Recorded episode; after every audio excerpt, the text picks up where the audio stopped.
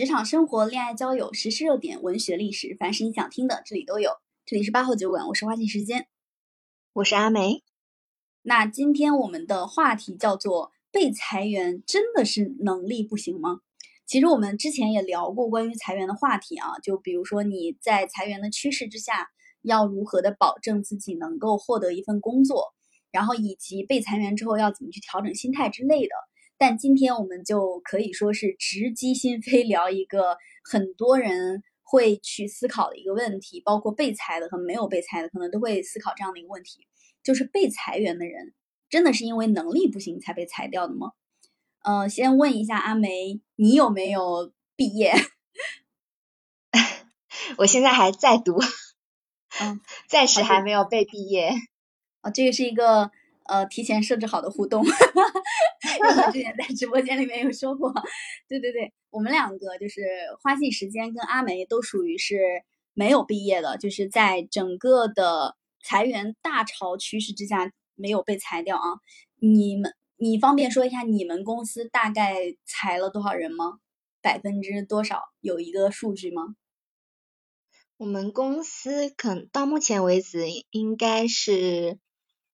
十到二十吧，百分之十到百分之二十啊。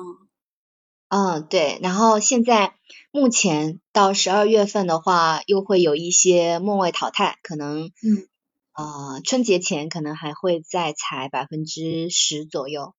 嗯嗯嗯，我看了一下，其实实体企业裁员的好像还稍微少一点，互联网企业裁员就比较夸张，直接就是飘百分之五十。往百分之五十以上飘，嗯嗯，因为你们很多是，呃，可能是因为互联网企业很多是项目制的，然后一砍就是整个项目砍掉。对对对，是这样的，是这样的，很多在互联网企业引以为傲的呃大牛们，然后在面临裁员的时候也担惊受怕。我有一个朋友，他怕他自己被裁员，或者他不知道他有没有被裁，他有一天直接跟他老板说。我被裁了吗？然后连着问了一周，他老板终于跟他说了一句实话，说你你没有，你没有在名单上面。我以为互联网企业的裁员是呃，就是比较快捷的，就很快，而且是通知，就今天通知你不用来了，然后明天你就真的不用来了。这种一般情况下都是。呃，整个项目被砍掉，然后同时这个项目可能有一定的错漏，这种情况下，HR 跟你谈，其实谈的是很快的。但如果说在思考、在犹豫，比如说哪些产品线要保留，然后哪些产品线要呃就是要裁掉、要砍掉，这个过程其实也非常的漫长。好多的大企的人，就是互联网大厂的人，他们的裁员经历可能会经历半年甚至一年左右的时间，就周期其实还是非常长的。从二零。二零年疫情的第二年开始，就已经陆陆续续有这样的现象了。嗯嗯，理解。对，那我们今天就来聊一聊这个扎心的话题啊，被裁员这是不是你能力不行？阿梅，你觉得是不是能力不行？嗯，我认为大部分不是。就比如说像你刚刚举的这个大范围的，比如说裁员比例达到百分之五十的这种情况下。很难说是呃某一个人具体的某一个人你能力不行，然后才会导致你被裁员。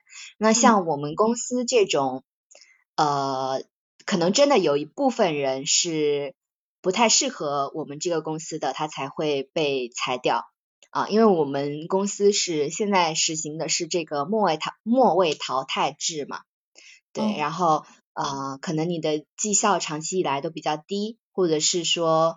呃，有一些原因，你的主管把你评为了这个 C 类人员，然后你就会可能就会面临着被淘汰的这个可能。嗯，确确实实，这种属于是按绩效打分来裁的。嗯，那花信你所在这种互联网企业呢？你觉得是能力不行吗？被裁员的人？我觉得有一部分人可能确确实实是能力不行啊，他就属于是呃日常的工作表现比较老油条了，就他干或者是不干，好像有他没他都差不多。但是呢，你要真的想把他给砍掉，又需要有一个由头。包括我认识的很多朋友，他们在比如说外企，他们其实也今年也开始陆陆续续的裁员。然后比较尴尬的事情是，好几个外企的朋友，他们的老板都对外宣称说公司要大裁员，结果最终只只裁裁掉了部门当中那几个绩效差的，然后重新立马招了一批新人进进去。有点像一个幌子，这对，这是一种情况。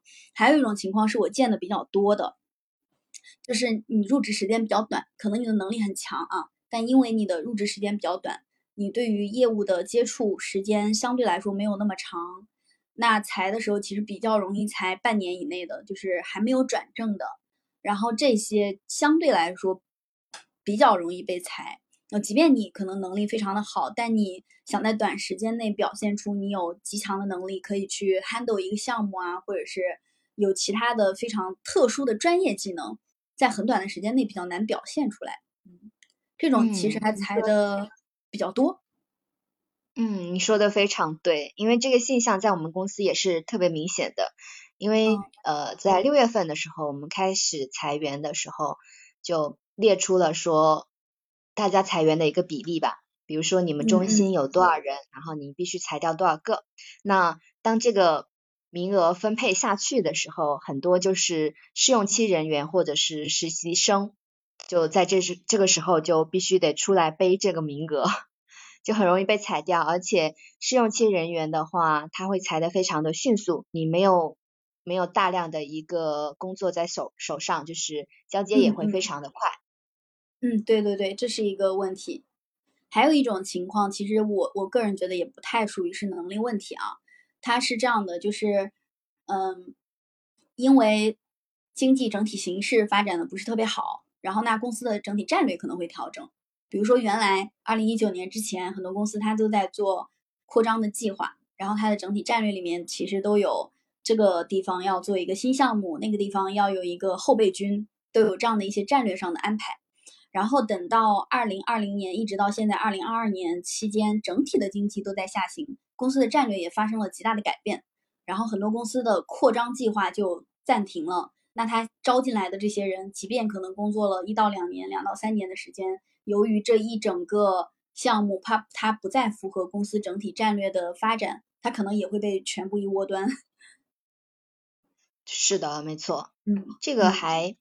挺好理解的，但如果真的能力强的人，我相信真的大牛哦，他出去之后也是能比较顺利的找到下一份工作的。嗯，哦然后我这个我还真的跟你有点不一样的观点，我看到的是，对不好找，真的不好找，因为你你想公司它裁员，大部分的大厂啊都在裁。他留下的其实就是一些精英的苗子，真的就是精英了。这些人办事儿都都挺。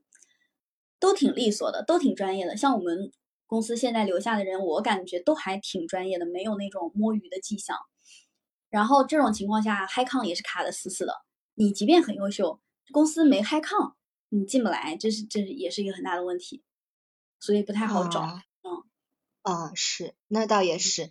但是我们公司，啊，就可能是因为我们是一个实体行业。然后有很多东西它是比较固定的，比如说你手上掌握的一些资源、采购资源啊，或者是你所掌握的一些工艺技术，这些都是比较好衡量的嘛。那如果因为我们呃之前在放出这个裁员消息的时候，有些人他其实非常优秀，但是呃他可能觉得说这个公司效益在变低。然后你的一个组织架构可能会发生比较大的一个变动，或者是说不符合他的一个预期，那他就会主动提出离职，就把自己加入这个裁员的名单里面去。呃，这这我之前跟我同事讨论过，就觉得说，可能一开始走的这些人反而是能力更强的一些人，因为他们不会就是安安分分。比较不希望说安安分分的在这个公司苟到底，然后 呃对，然后他们可能更希望说往外去寻找更多的一个机会吧。嗯，这个其实我在我的上一家公司是见过的，当时特别搞笑，当时我们 CEO 说就是让设计团队嘛，让设计团队去裁掉一波人，然后把这个名单的数字发给了设计团队的 leader，设计团队的 leader 把他自己写了上去 然后他对他很快就跟呃当时公司的另外几个部门的大佬一起跳到了另外一家公司，这家公司现在发展的还非常好。我的前公司现在发展的其实不是特别特别的好啊，就是那种。呃，行业我觉得非常非常牛逼的人，他确确实实会有一些主动选择权在，但是那是二零一几年，二零一九年还是二零一八年来着？今年还是有点不一样。今年很多朋友他们说要去 Boss 上投个简历，结果发现 Boss 上的那些招聘信息全部都是一年以前的，就是假的信息，或者公司挂在那个位置。然后你来面一面，他看看现在的市场市场状况。嗯，现在嗯，确实所有的公司都卡那个 high con 卡的非常紧。但是你刚刚那个案例，你刚刚那个设计的呃大 boss 一起离职的这个案例，让我想到了他可能跟整整个公司的那个老板不太合。这个就呃让我觉得说，因为现在职场嘛，老实说。有不少公司都有存在那个办公室政治，就会有一些拉帮结派的情况出现。然后，如果你你做你跟你的那个上上级，就是有一些平时就有一些分歧或者是比较大的矛盾，那在平时的话，可能你的绩效就会被打得比较低。那一到这种要裁员的时候，比如说我们公司。裁员的其中一个考核标准就是绩效嘛，那绩效拉出来你比别人低，那很容易你就会成为死在前线的第一批人。嗯，这个可能你的意思是可能跟你的向上管理能力有很大的关系，但是跟你个人的工作能力关系不大，有这种可能性。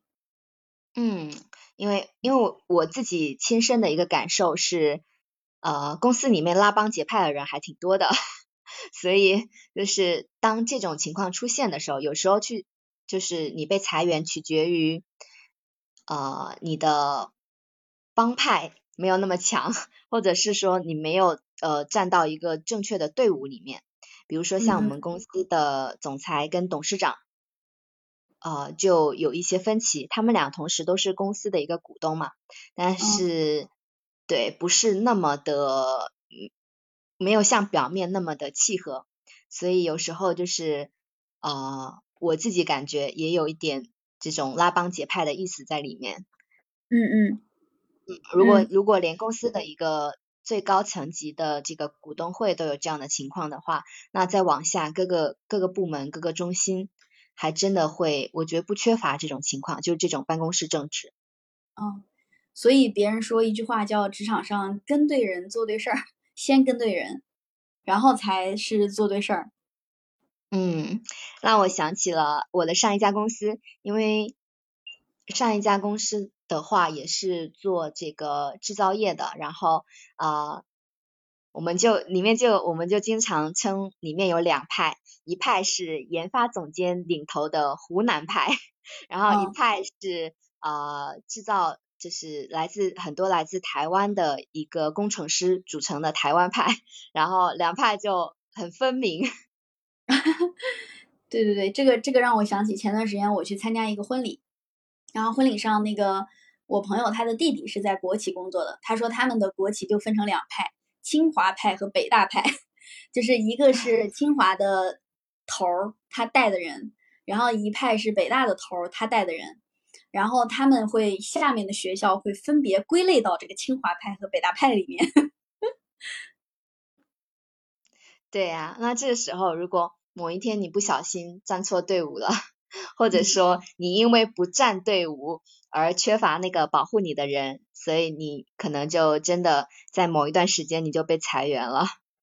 嗯，这个还蛮值得说一说你的。比如说你的战队，你看这个队伍的能力，跟你的刚才说到的向上管理能力，它算不算是能力项当中的一种？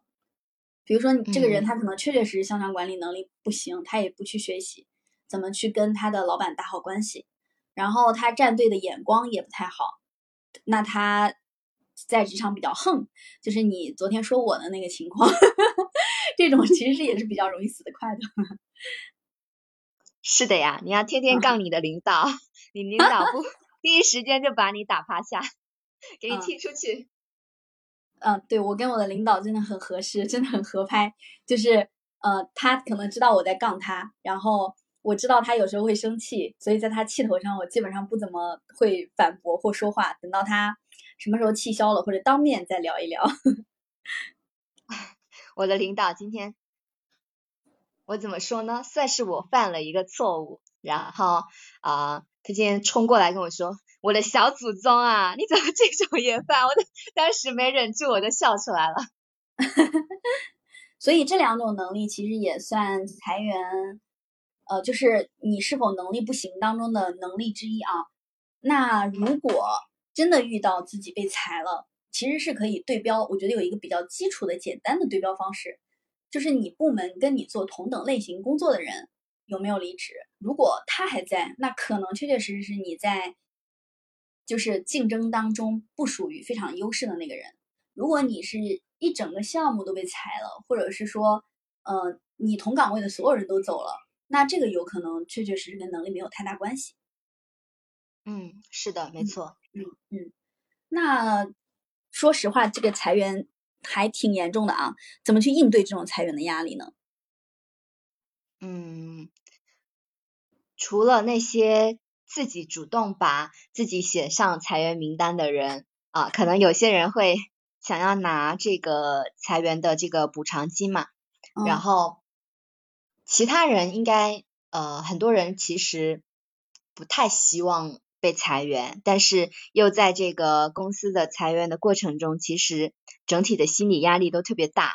嗯嗯，是天天想着说啊，我会不会被裁？被裁了怎么办？然后或者是说，如果身上还背着一些房贷、车贷什么的，那真的这个呃各种经济压力、心理压力都会比较大。那我觉得这个时候肯定是要先做好下一步的准备的，呃，包括你准备这个。简历更新简历，然后投简历啊，然后准备面试下一份工作了。这些准备工作肯定是可以先做起来的。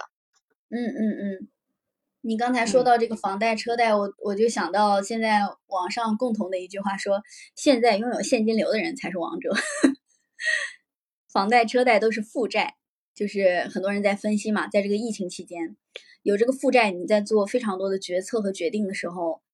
都会考虑的比较多，嗯嗯，是的，嗯，那如果说已经被裁了呢，就是这个人他已经被裁了，他现在就找工作过程当中压力非常非常的大，找不到工作。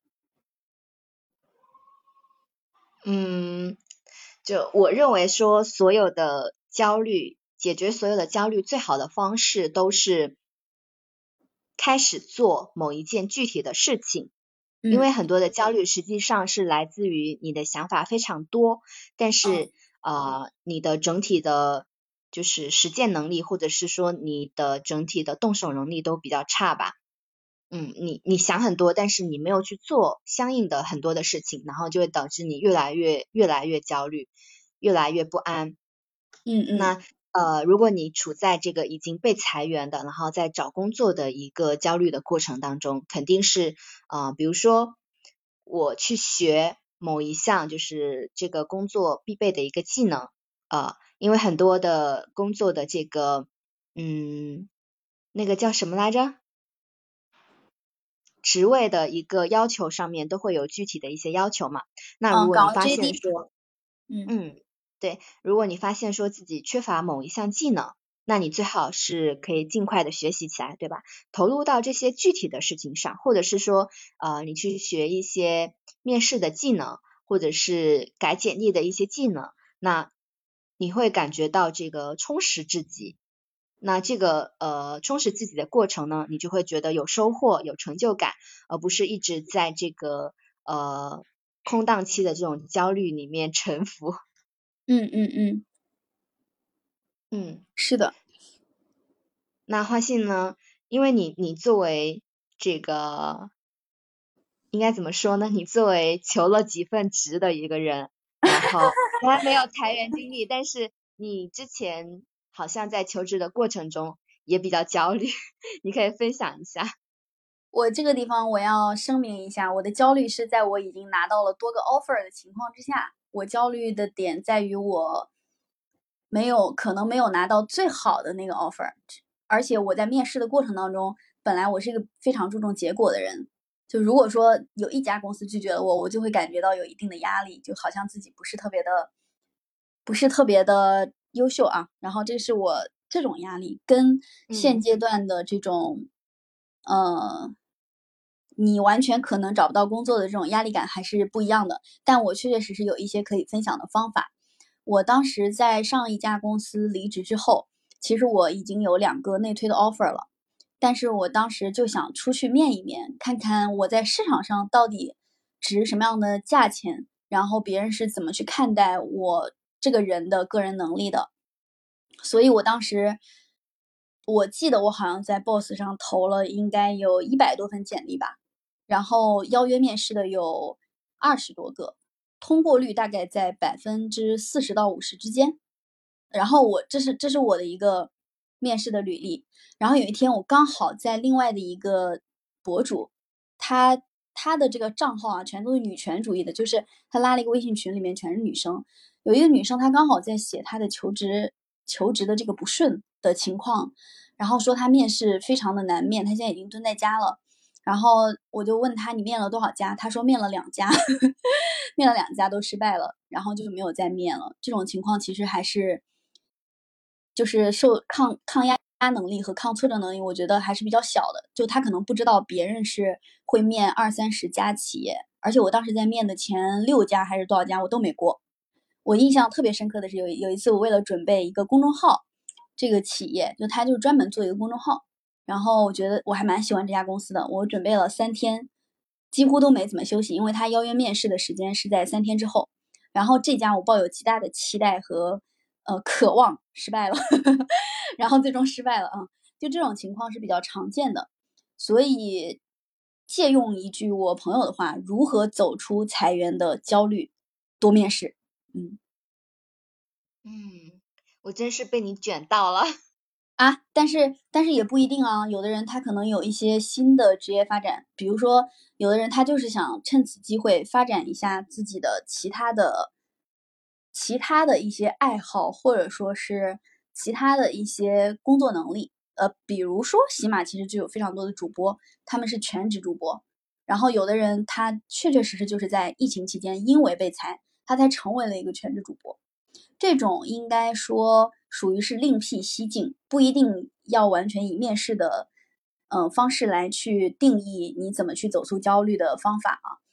但我觉得综合来看，就是要去，就是你刚才说那句话，要去做事情，一定要让自己投入到具体的，然后跟未来方向挂钩的事情里面，也不要突然间去考了一个证，这个证未来你都用不上，这种也有点浪费时间。嗯，是的，有道理。真的，有些人可能一到这个焦虑的这个陷入这种焦虑的情绪里面，就会像无头苍蝇一样做很多的呃，找很多的证来考，或者是说呃这也想做那也想做，感觉自己可以多手抓，但实际上一个都没有做好。这种情况其实也挺多的。嗯，对。我还看到有好多人在被裁员之后去考了公务员，数量极大。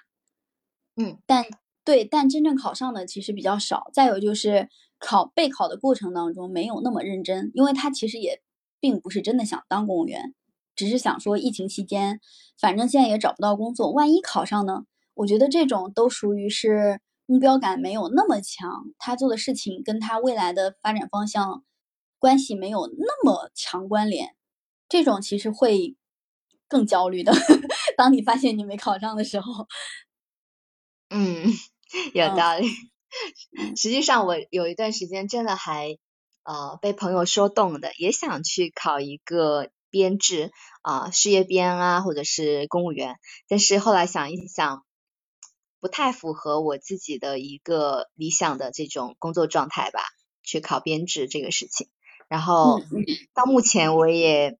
没有下定这个决心，至少我还没有开始 买各种各样的资料，因为我有个朋友 啊，我身边很多朋友都在考，相当于是。嗯，对，啊，这就是可能跟我们前两天聊的话题，二零二二年淘宝十大宝宝宝贝，考考研教材竟然排在了前十，还是有点震惊的，说明现在这个考研考公的东西真的是数量，这个占用的数量就占用的资源，大家的倾向度都还蛮高的啊。但其实还有一个最后比较，也是比较扎心的问题，也想问一问啊，就可。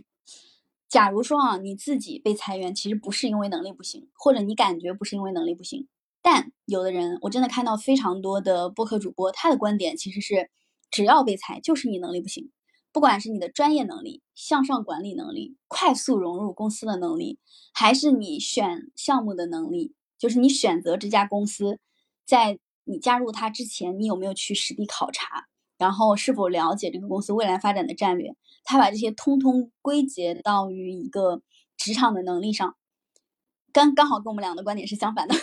我们俩可能属于比较佛系的类型啊。那如果真的有人这样说，你觉得怎么反驳他呢？有人如果有人说，呃，你被裁员了，就是你能力不行，然后我一瞬间就想到了乡下的亲戚们，亲戚们肯定就。在议论的问议论你的时候，就肯定说啊，这个人真没用，被公司裁掉了，肯定是他哪里做的不好。嗯，他实际上他根本没办法设身处地的呃，就是思考说你在这个岗位上你所面临的一个情况。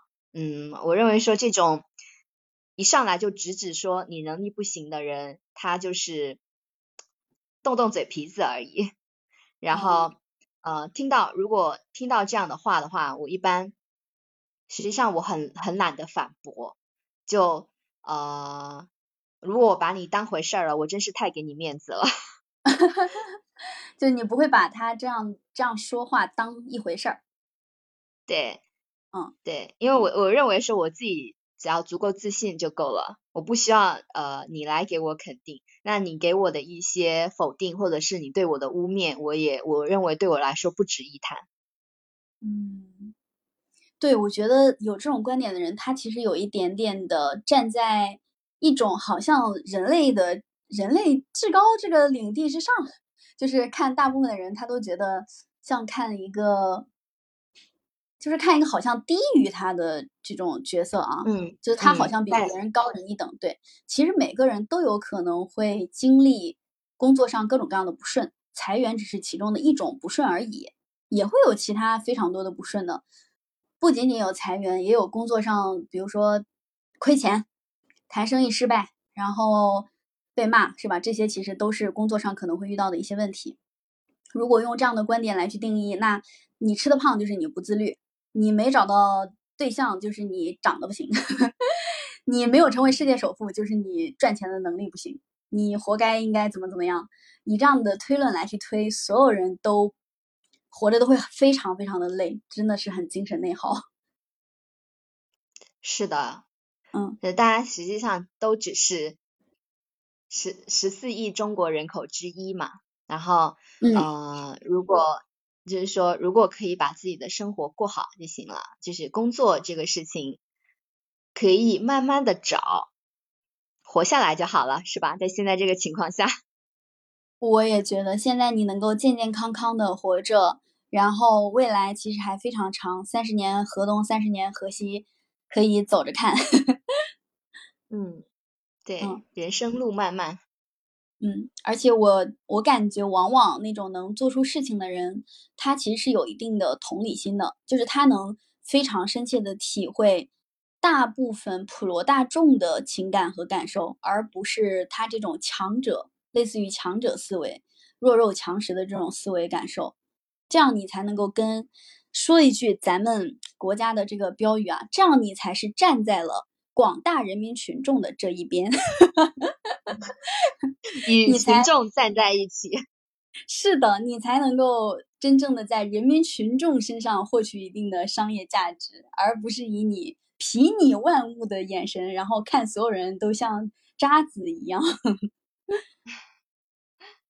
但是有些人，就有些播客，有些主播，应该是通过这种方式，然后来提供一些呃。好的职场方法或者是一些指导什么的，只要不是对，先把你 PUA 一下，然后你再 学他的职场方法，因为必须得先打压你啊！你没打压你，你不觉得自己要进步，你怎么可能会买别人的东西呢？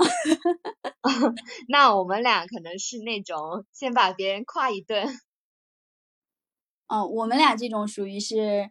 呃，比较好的，比较好的方式，我觉得属于是正儿正常的正常人的方式。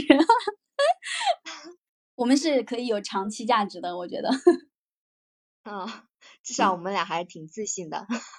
我们俩比较自信，如果被裁员不是因为能力不行。嗯，对，绝对不是。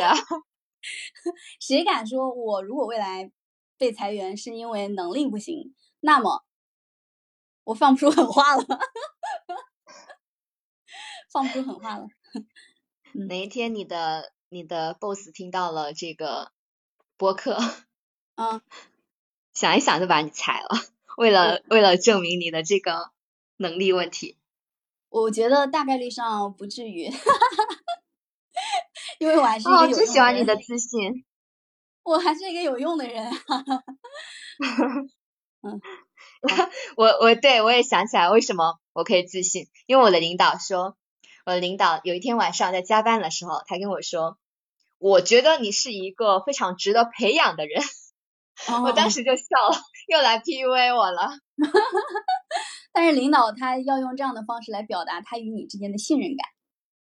对，嗯，对我还是一个有用的人的，没错。嗯，哦，好，那今天我们这个话题其实基本上就聊到这里。最后想多啰嗦两句，本人花信时间现在已经阳了。我感觉今天的症状其实还好，就是特别是当我在开直播的时候，我一点都没有任何的不舒服的感受。我在开直播之前，其实是觉得浑身不舒服的，这儿也疼，那儿也疼，又发热。然后开直播的时候，感觉我的注意力全部都集中在这个直播上。那你你可以考虑一下开十二小时的直播。那那也不太行，还是得好好休养生息。那我们今天就结束了，拜拜。